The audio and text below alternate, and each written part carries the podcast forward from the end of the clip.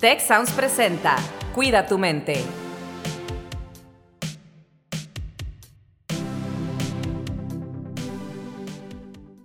Hola, ¿qué tal? Bienvenidos a un episodio más de Cuida tu mente. Soy Rosalinda Ballesteros y como siempre me acompaña Carlos Ordóñez. Carlos, ¿cómo estás?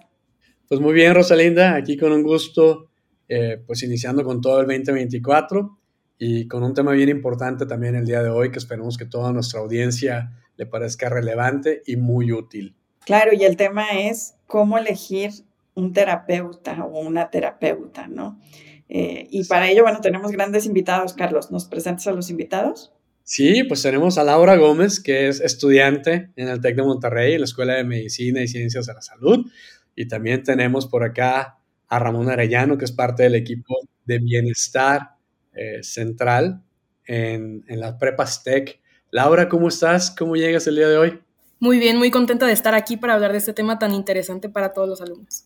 Excelente. Y Ramón, pues bueno, tú eres doctor, tú eres psiquiatra, eh, te has incorporado recientemente al equipo de bienestar y pues con mucha experiencia y con cosas muy interesantes y también con ojos frescos para aportar a este equipo. ¿Cómo estás, Ramón? Pues haciendo Laura y Ramón su debut en Cuida tu Mente. ¿Cómo te va?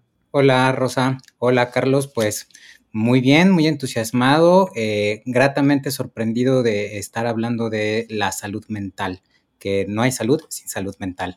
Qué importante lo que dices, eh, Ramón, y justamente creo que esta es una, buena forma de comenzar esta conversación, ¿no?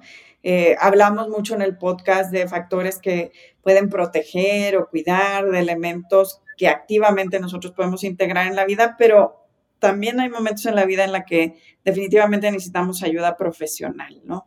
¿Cuáles pueden ser algunos de estos momentos, Ramón, desde tu perspectiva, Laura, desde lo que tú has visto en la comunidad estudiantil? Bueno, desde mi perspectiva, em, creo que es importante eh, buscar atención profesional cuando sientes que tal vez algún eh, hay un desequilibrio en general en las áreas de tu vida. Creo que como estudiante del Tecnológico de Monterrey es común eh, tener que manejar muchísimas áreas de tu vida muy demandantes al mismo tiempo, entonces creo que es importante estar poniendo atención precisamente a cómo está tu bienestar y específicamente cómo está tu salud mental. Y ante cualquier pequeño desequilibrio buscar ayuda. Bueno, las personas que buscan terapia tienen una motivación de fondo y es buscar un cambio, algo que no está funcionando en tu vida, algo que te está eh, generando disconfort emocional y que no necesariamente a veces va acompañado de que debe de haber un trastorno psiquiátrico de base. No, para nada es. O sea, la terapia es una herramienta que ayuda a las personas a buscar un estado de bienestar, ¿sí? Independientemente de si hay o no hay un trastorno psiquiátrico de base. Entonces es fundamental ver que si hay alguna eh, situación que ocasiona este estrés, este disconfort, esta afectación en tus actividades diarias, entonces creo que es buen momento preguntarse qué lo puede estar provocando y cómo mejorarlo. Para eso es cuando se requiere terapia. Ramón, ¿y cómo nos podemos proteger de algunos falsos profesionales, algunas falsas personas que dan terapia, entre comillas, o tal vez ni, ni comillas, ¿no? Pero, eh, ¿cuáles son las cosas, los elementos, las cosas que debemos de buscar cuando estemos tratando de buscar ayuda profesional, certificada, ahora sí que bien con todas las de la ley? ¿A qué nos debemos enfocar? ¿A qué le debemos de poner atención?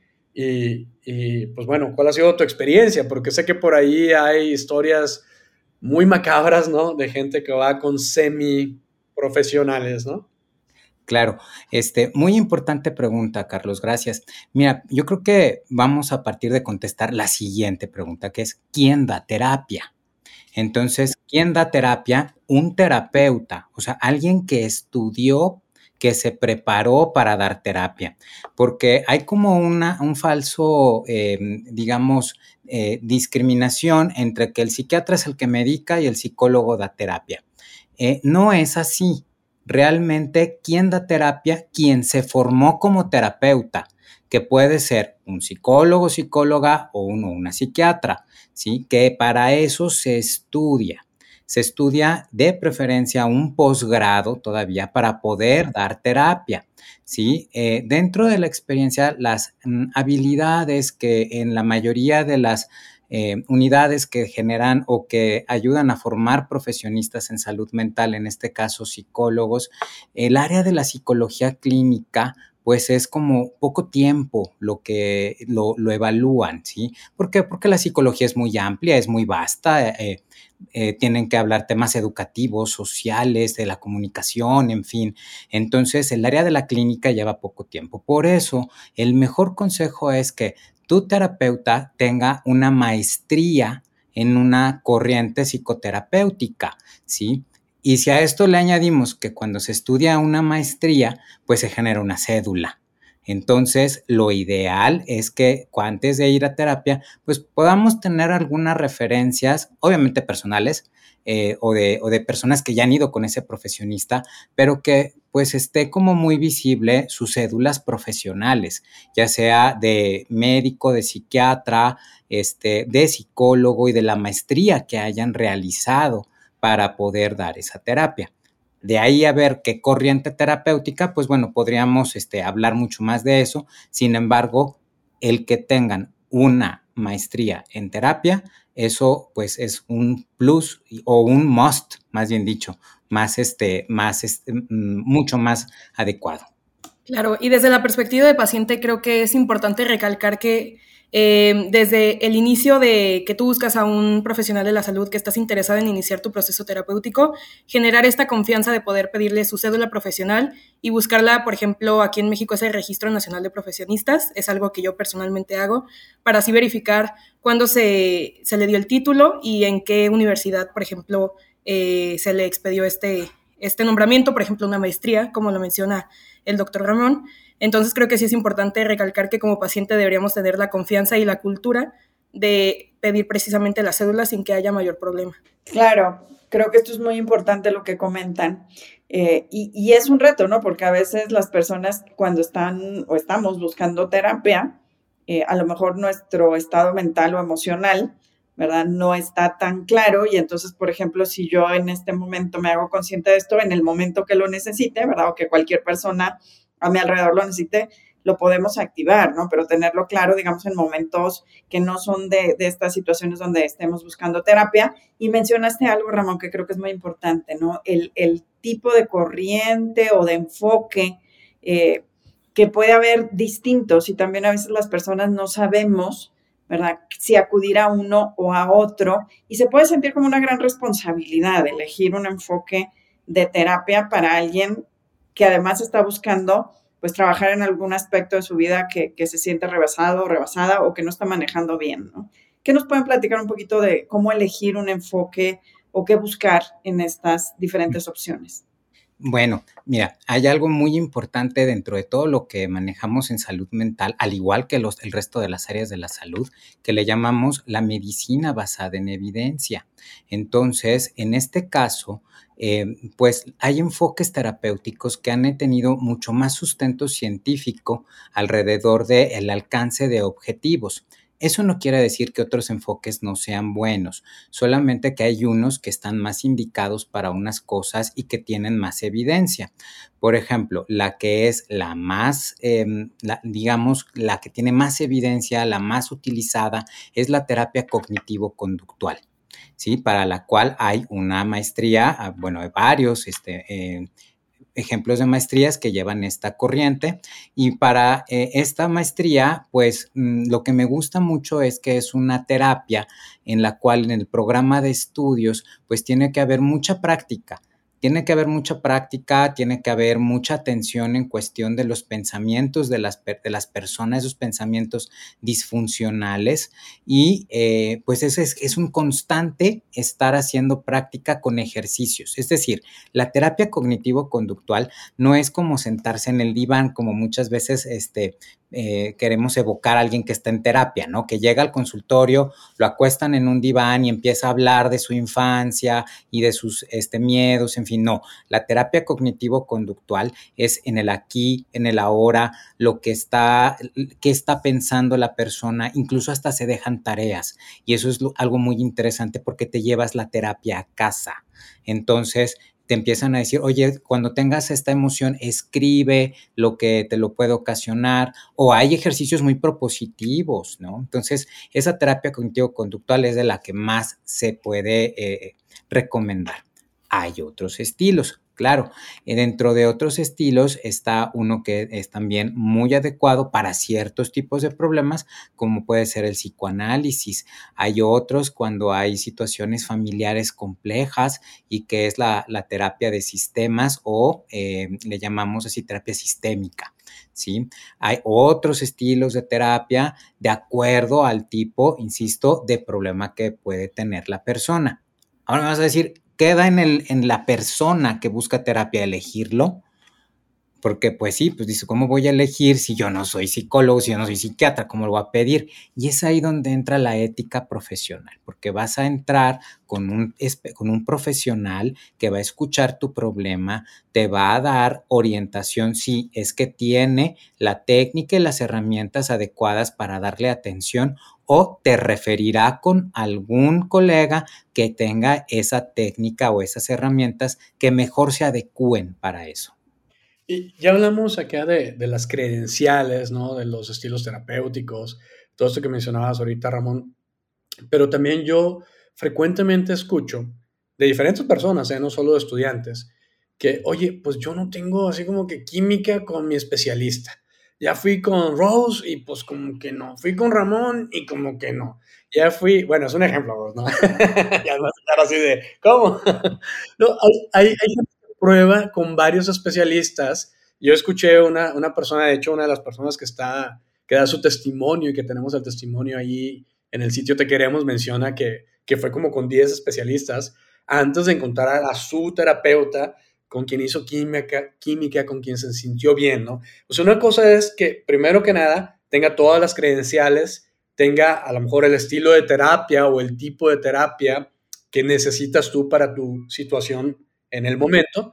Pero otra es esta cuestión de química. Laura, no sé si tú has escuchado esto como estudiante, qué sucede, qué tan común es. Sé que hay también un estigma todavía alrededor de la salud o la enfermedad mental con el cual luchamos, ¿no? Totalmente. Sí, la realidad es que terapia es un espacio de vulnerabilidad, que usualmente eso no es sencillo para nadie, entonces es importante además de checar estos aspectos como más concretos, como lo puede ser, por ejemplo, la sola profesional eh, y demás cosas que, que involucran la formación, también es importante checar estas cosas abstractas que de alguna manera u otra van a contribuir o lo que no buscamos perjudicar el proceso terapéutico. Eh, creo que es importante sí eh, recalcar que en un terapeuta no se debe buscar un amigo porque no es la intención. De hecho, eh, se debería mantener un vínculo profesional en el cual no se involucren más aspectos de, la vida entre paciente y, entre paciente y profesional. Entonces, sí es importante buscar química de alguna manera, un lugar donde te sientas escuchado, escuchada, donde no te sientas juzgado, donde no quieran imponer tal, vez algún tipo de ideas, algún tipo de creencias eh, y sobre todo donde, donde te sientas pues entendido, vaya, que es la intención de, llevar a cabo este proceso terapéutico. ¿Y por qué es tan importante eh, priorizar la química entre paciente y profesional? Porque pues a través de este vínculo que usualmente eh, se va a prolongar por un tiempo dependiendo del tipo de problema que, que te llevó a terapia, que solamente pueden ser meses o años, pues al final esto te va a llevar a un proceso de autoconocimiento que creo que es el fin de cualquier tipo de terapia, ya sea sistémica, cognitivo-conductual, es el autoconocimiento. Entonces, de no haber química o de no sentirte en un ambiente seguro, pues no puedes llegar a la meta principal de terapia, que es eso. Sí, fíjate que complementando, Laura, este, Rose, Carlos, fíjense que es importante quitar también el mito que ir a terapia es un one shot, o sea, con el que te tocó. Eso no es válido, que no te sientas cómodo o cómoda con la persona que está escuchándote, entonces que quieras otra opinión, o sea, eso es válido. Em, también no hay que caer en el extremo, ¿verdad? O sea, de que estás buscando y ya vas en, el, en la veinteava persona que estás este, viendo y como que algo no pasa, clic, pues algo está pasando ahí, o sea, por algo no hay clic, ¿no? Pero digo, es válido que tengas dos, tres opciones y que te quedes con la que mejor eh, te sientas y es ahí donde entra esta parte muy subjetiva de la terapia, ¿sí? Que viene desde la parte física, o sea, de, desde cómo ves a la persona, incluso hasta cómo se ve vestida, cómo se está el consultorio, qué tan agradable es, qué tan rápido, qué tan accesible, en fin, ahí vienen muchas cuestiones subjetivas, pero es válido porque como bien dice Laura, vas a entrar a un espacio de vulnerabilidad. Vas a entrar a un espacio en donde vas a hablar de tus emociones. Entonces, eso eh, a veces pensamos que es sencillo y no es cierto, es que a veces como lo más fácil de vulnerar en una persona. ¿sí? Entonces, es, es muy importante eh, que te sientas con la plena confianza. Em, complementando un poco y a lo mejor si me voy a anticipar alguna pregunta. Dicen, ya estoy en terapia, ya elegí a mi terapeuta. ¿Cuándo debo de correr? ¿Cuándo debo de irme de ahí, de ese espacio? ¿Sí? Este, hay algunos aspectos que, son éticos que hay que buscar em, no entrar en, ese, en, esa situación porque pues nos habla de que ahí hay un rollo que no está bien. Y es, por ejemplo, como bien dijo Laura, cuando empiezas a ver que la persona es tu amigo o tu amiga, eso está bien tener una confianza, tener a una persona que sabes que te escucha, que sabes que te va a dar ese espacio de contención, de acompañamiento. Pero ya cuando estás viendo que es como la persona en la cual, este, no sé, eh, te sientes muy triste y quieres marcarle por teléfono y hablarle en ese momento, algo está pasando. Cuando eh, ahí hay algo que, se tiene que hablar en la terapia. Em, hay otra eh, situación, por ejemplo, cuando se busca llevar el espacio de la terapia fuera del setting terapéutico. Es decir, cuando la persona este, eh, que está yendo a, consulta le dice él o la terapeuta, oye, ¿qué te parece si nos podemos ver este, mañana en el cafecito o cambiamos la cita y nos vemos en el parque o algo? O sea, eso no es así. Pues eso hay que estar muy conscientes que no es lo adecuado y hay que ver qué onda, ¿no? Evidentemente, ciertas cuestiones de em, presunciones en ámbitos sexuales, pues no debe de ocurrir, ¿sí? O sea, eso no es nada terapéutico. O sea, hay personas que dan terapia eh, y que incluso eh, tienen como algunos métodos que rayan de repente en esta parte del, abuso sexual y, eso no, eso no debe de pasar. O sea, si te sientes incómodo, incómoda porque tu terapeuta te ha hecho alguna insinuación, este, te ha hecho, te ha hecho alguna invitación a romper el setting terapéutico, ahí no debes de continuar. ¿sí? Eh, otra de las cosas que yo también les, les sugiero es cuando el terapeuta, porque pues, los terapeutas también somos humanos, pero pues de repente puede ser que se utilice el espacio terapéutico para hacer catarsis. Entonces el terapeuta entonces empieza a hablar más de su vida y de sus problemas. Y eso, pues no, o sea, para eso el terapeuta debe de buscar su propio terapeuta, no utilizar el espacio para tener ese, e, esa oportunidad de catarsis, ¿no? Entonces son como focos rojos que yo digo, aguas, ¿no? Si tienes ante esto, corre, o sea, ahí no te, no te, este, eh, no te enfrasques a que debe de ser así una terapia, no es cierto, así no es, ¿no? Entonces, este, y ahora entrando como un terreno objetivo, eh, perdón que tome un poco más el, micrófono, pero creo que es importante, porque dentro de una experiencia tan subjetiva como puede ser una terapia, la tenemos que hacer muy objetiva. Y entonces, ¿en qué radica eso? En que cuando yo, por ejemplo, quiero reparar mi automóvil, yo quiero, lo llevo con un mecánico, yo no sé, o sea, de mecánica, pero le pido un diagnóstico, le pido que me diga qué tiene, ¿no? O y en qué va a consistir ese, em, esa reparación de, mi automóvil, ¿no? Y qué puedo esperar, cuánto tiempo pudiera ser, en fin, pues a todo eso uno le entra, le echa cálculos, ¿no? Lo mismo pasa con la terapia. Hay que preguntarle al terapeuta o a la terapeuta, decirle, oye, pues de acuerdo a esto, ¿cuál sería como mi diagnóstico o el plan de tratamiento? ¿Sí? ¿Qué objetivos vamos a perseguir? Y, si lo, y cómo vamos a saber si los alcanzamos. ¿sí? Si ya en unas sesiones resulta que pues haces un balance y dices, no, pues mi objetivo era E, era A, y yo ya me estoy viendo en un objetivo Z, pues entonces a lo mejor no estoy trabajando lo que yo quería trabajar, ¿no? De ahí, entonces eh, hay que tratar de hacerlo un poco más objetivo con metas que se puedan alcanzar.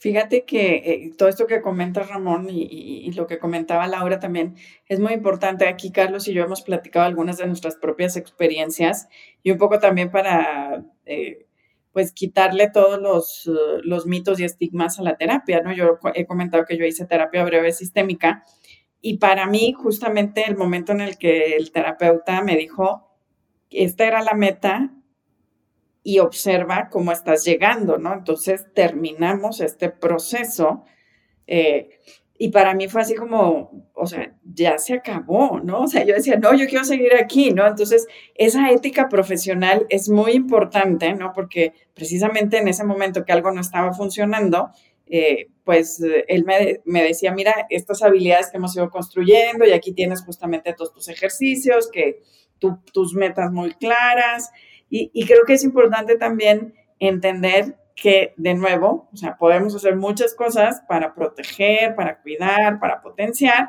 y cuando se requiere una ayuda, es muy importante también tener conciencia de cómo esta ayuda, pues puede ser, depende del tipo de proceso que estés haciendo y de la dificultad que tengas, algo que tiene un tiempo limitado y debe tener un objetivo limitado, ¿no? Y también educarnos, así como de pronto ya el día de hoy más personas sabemos de cuáles son las variables del bienestar físico, ¿no? Y ya eh, sabes que hay indicadores biomédicos, como también decir, bueno, a lo mejor no son indicadores eh, que tengan que ver con la composición de mi sangre o de los elementos que hay en ella, pero sí de mis metas, ¿no? Y si yo ya logré mis metas, bueno, es momento también de tener ese crecimiento, o si no estoy logrando mis metas, preguntarme por qué no estoy logrando mis metas aún con este proceso, ¿no?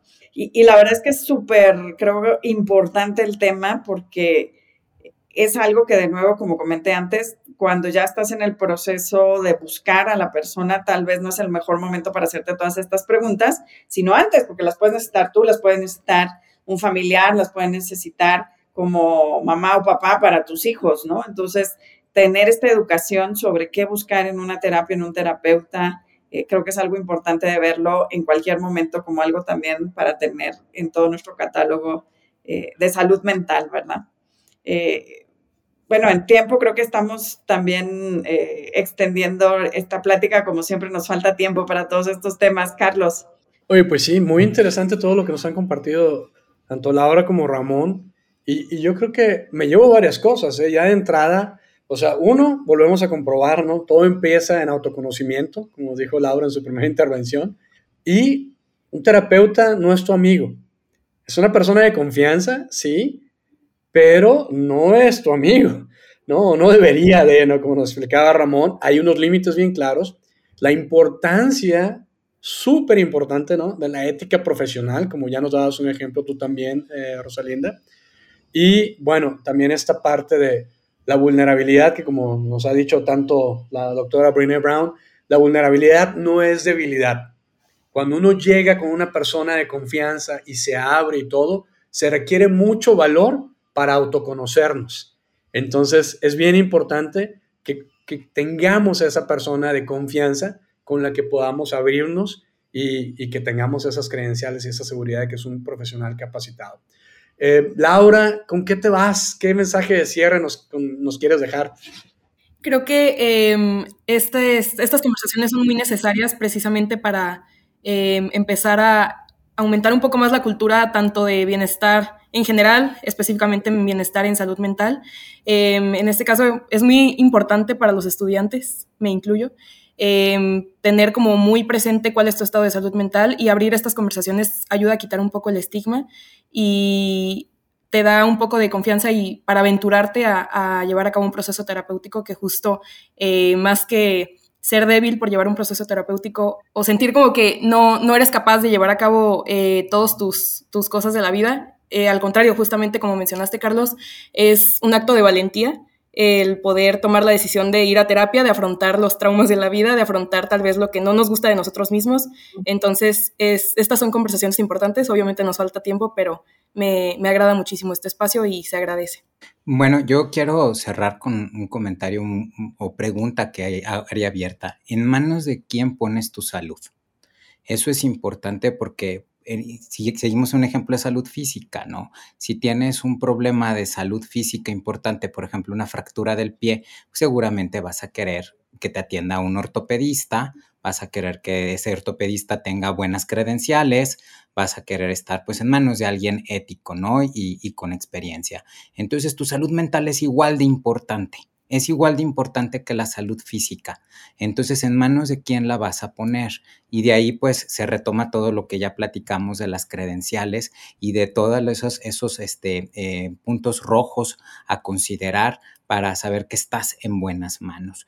Entonces, la salud mental es un derecho, la salud mental es, es una obligación para todos nosotros estar lo mejor posible en cuestión de salud mental, porque nuestra salud mental repercute en los demás y los demás repercuten en uno. Entonces es una responsabilidad social también y afectiva. Entonces, pues la invitación a que, pues todos en algún momento de la vida, pues si es que tenemos esa posibilidad y em, pues ese gusto o necesidad, pues no dudemos en acudir a terapia. Pues muchísimas gracias, Ramón, Laura. La verdad es que importante conversación, como, como justo comentábamos, y eh, pues estoy segura que esto le ayudará a muchas personas a tener pues más eh, vocabulario correcto, eh, puntos específicos que deben buscar, que debemos todos, todas observar cuando hagamos este tipo de sesiones y por supuesto que tanto en los programas que tiene eh, pues todo el catálogo de Life como en Wellbeing 360 tenemos algunas cosas que pueden ayudar también a las personas a este autoconocimiento y para esos momentos cuando definitivamente sentimos que necesitamos ir a terapia, pues toda la información de este episodio será muy valiosa. Muchas gracias a quienes nos escuchan y nos vemos en el siguiente episodio de Cuida tu mente.